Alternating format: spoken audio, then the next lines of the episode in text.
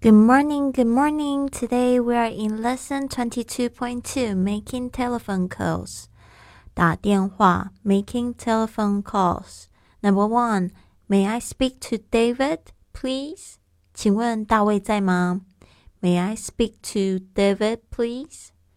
2. Speaking. Speaking. 我就是 speaking. Number 3. May I ask who is calling, please?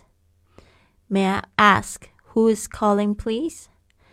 请问你是哪位？May I ask who is calling, please? Number four. This is Peggy from Classic Books. This is Peggy from Classic Books. 我是善本书的佩琦。This is Peggy from Classic Books. Number five. It's James here. It's James here. 我是詹姆士. It's James here. Number six. Just a moment, please. Just a moment, please. 请稍等. Just a moment, please. Number seven. Hold on. Hold on. 稍等. Hold on. Number eight. Hang on. Hang on. 稍等. Hang on. Number nine. I'm afraid he's not in right now.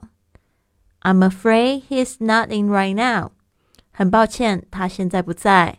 I'm afraid he's not in right now. Number 10. He's just gone out. Would you like to call him back later?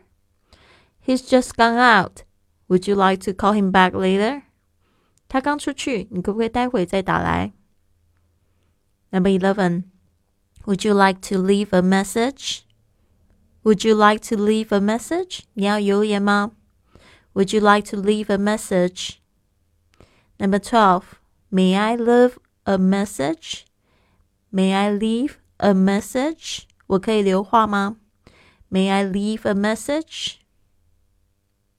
好的，这些就是今天的十二句实用句。希望今天这个晚上八点的直播课可以听到你一起来互动哦。